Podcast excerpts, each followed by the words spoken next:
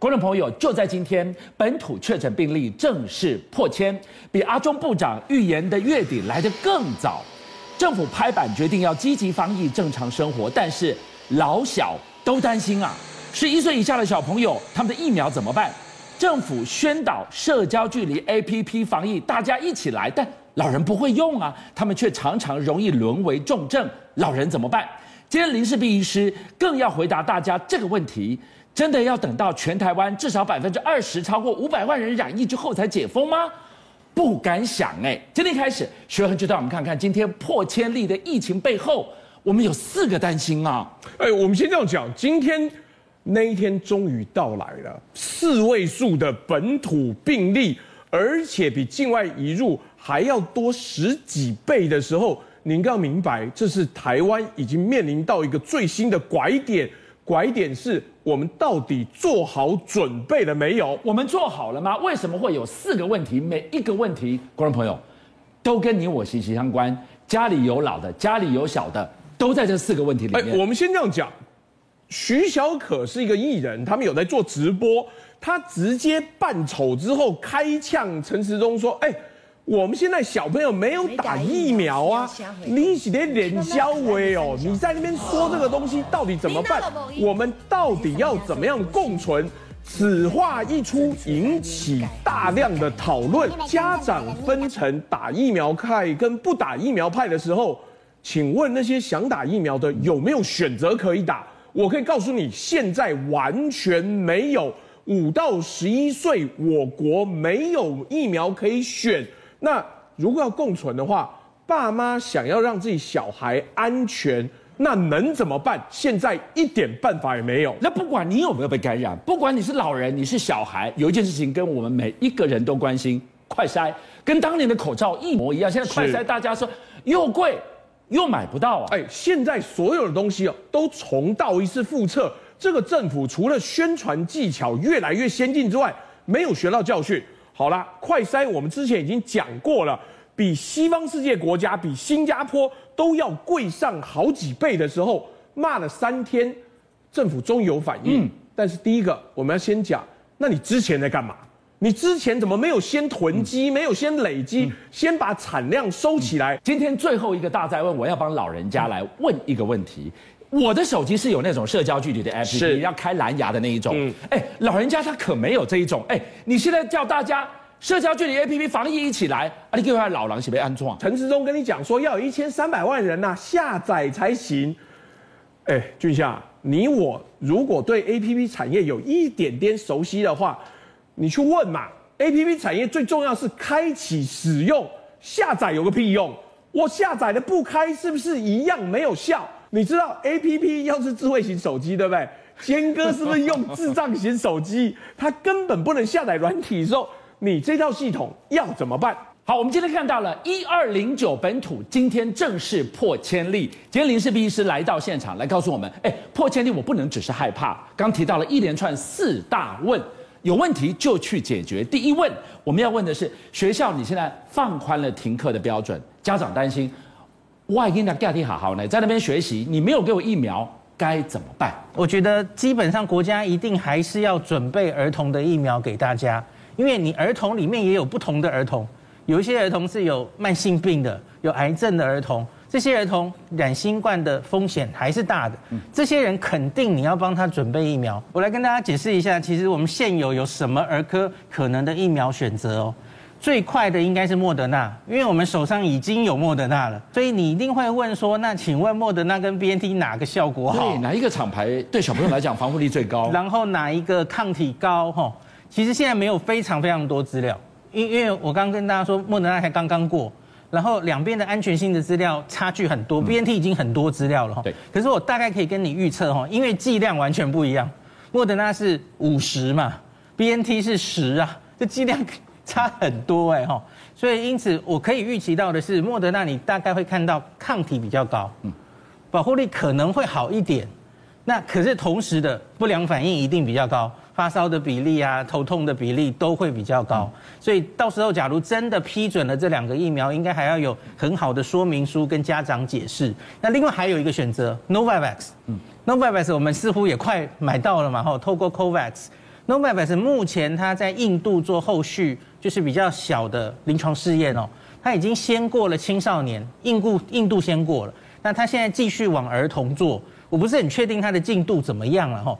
那可是你要我个人选择的话，我在儿童的疫苗，我可能会比较重视安全性，就是不要有太多不舒服。第一时间来到这个地方啊，昨天才说哇，要是一天验出了八万，大家也觉得那会是情境之一。哎，今天破千，心理上就是一个关卡了。嗯，但今天恐怖还有更恐怖。何美香老师提出了，台湾要来到了疫情的拐点，就是我们俗称的解封。二十 percent 以上要感染，哎，我算过，至少是四百万、五百万那么多，哎，阿内海后，呃，老师前几天参加一个国际研讨会，然后做出这样的推测，哈，他其实是观测世界各国，嗯，你打疫苗的人是多少，然后加上一些自然感染之后，因为这两种都会获得免疫力嘛，我们常都在说群体免疫、群体免疫，哈，这两种加起来到了某一个数字以上。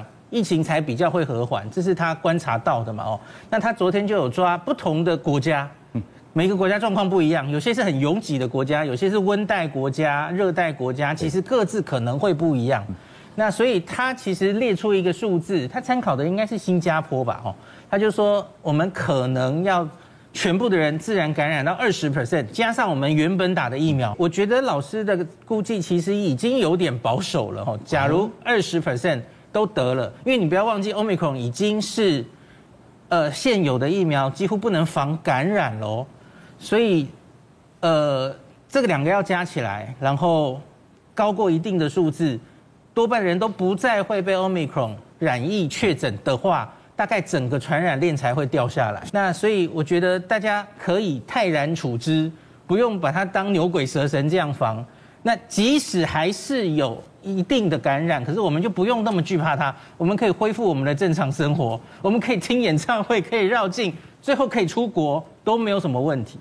完台湾，我们来看看上海。上海封控现在逐步逐步解封了，可没想到酿成新一波的危机，官兵民反了。你看看街头维权，老的、小的都上街了，向来跟暴力、跟这些粗鲁。沾不上边的上海人为什么喊出打倒习近平？哎，别地封控都安安静静的，怎么就你上海特别强悍？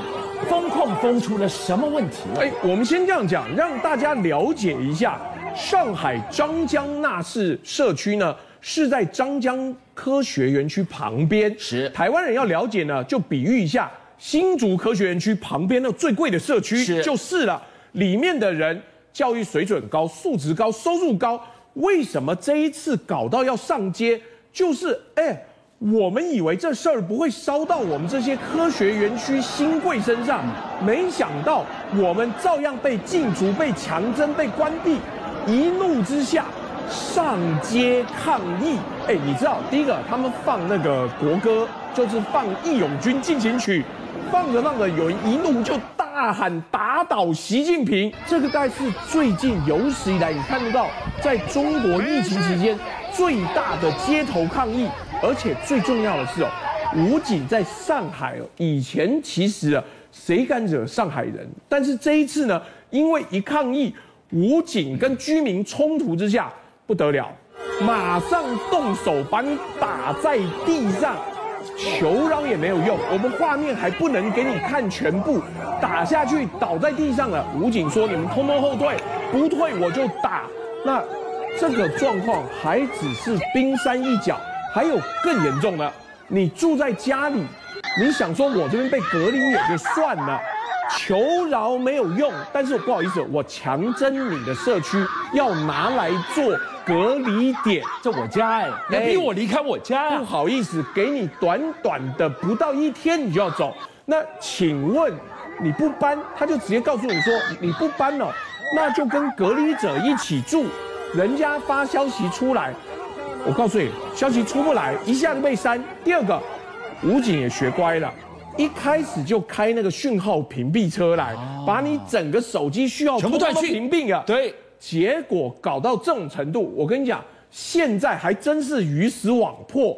你的风控不成功，经济受影响，然后人民化变，很多网络上讨论一直讲，中共中央看这个事情寝食难安，是不是背后有什么势力想要趁机威胁习近平的整个领导统御。好，我们看到了上海的封控封到现在天怒人怨，还在烧，没有想到烧出另外一个未爆弹了、啊，两列火车对撞，居然撞出了能源危机了。哎，人倒霉的时候，什么事情都会发生。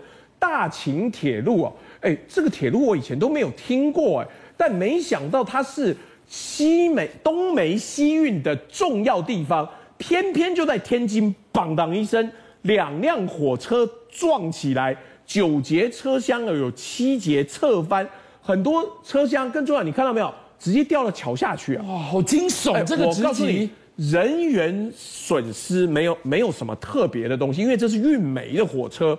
但问题是，大秦铁路哦，占中国煤炭运量的五分之一，百分之二十，而且西边产的煤，山西呀、啊、天津这边产的煤，在这边哦，要运到外省去，二十多个省都靠这条铁路，十三分钟发一辆车，一天要运一万多辆的煤炭。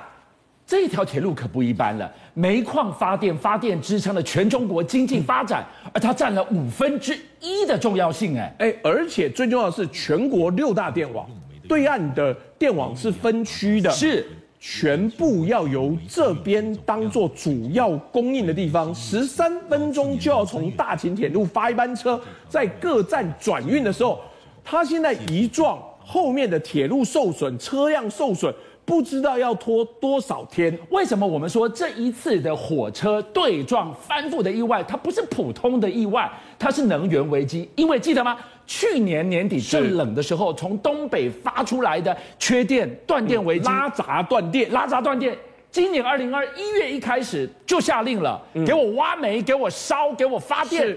结果糟糕了。才缺电，你就给我又对撞。好，如果只有一个对撞，你就算，你就说一条铁路嘛，一天一万列。是，更惨的是啊，唐山市是中国重要的煤炭产区，三月二十三号封到现在大概一个月了，好不容易解封，你看到现在其实解封了，可是有一个问题，你封一个月，请问谁运煤？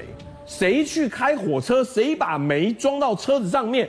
结果整个运煤的物流也产生问题，所以现在屋漏偏逢连夜雨，列车出问题，铁轨出问题，产地出问题的时候，哎，你真的很想要说这个都是巧合巧合，偏偏在这些事件之前，官方说，哎，各省各地啊，电力企业一律给我建立十五天以上的煤炭库存，不要再管什么环控了。但问题就是。下完令之后，突然之间发生各种意外，难怪很多人会怀疑。邀请您一起加入五七报新闻会员，跟俊相一起挖真相。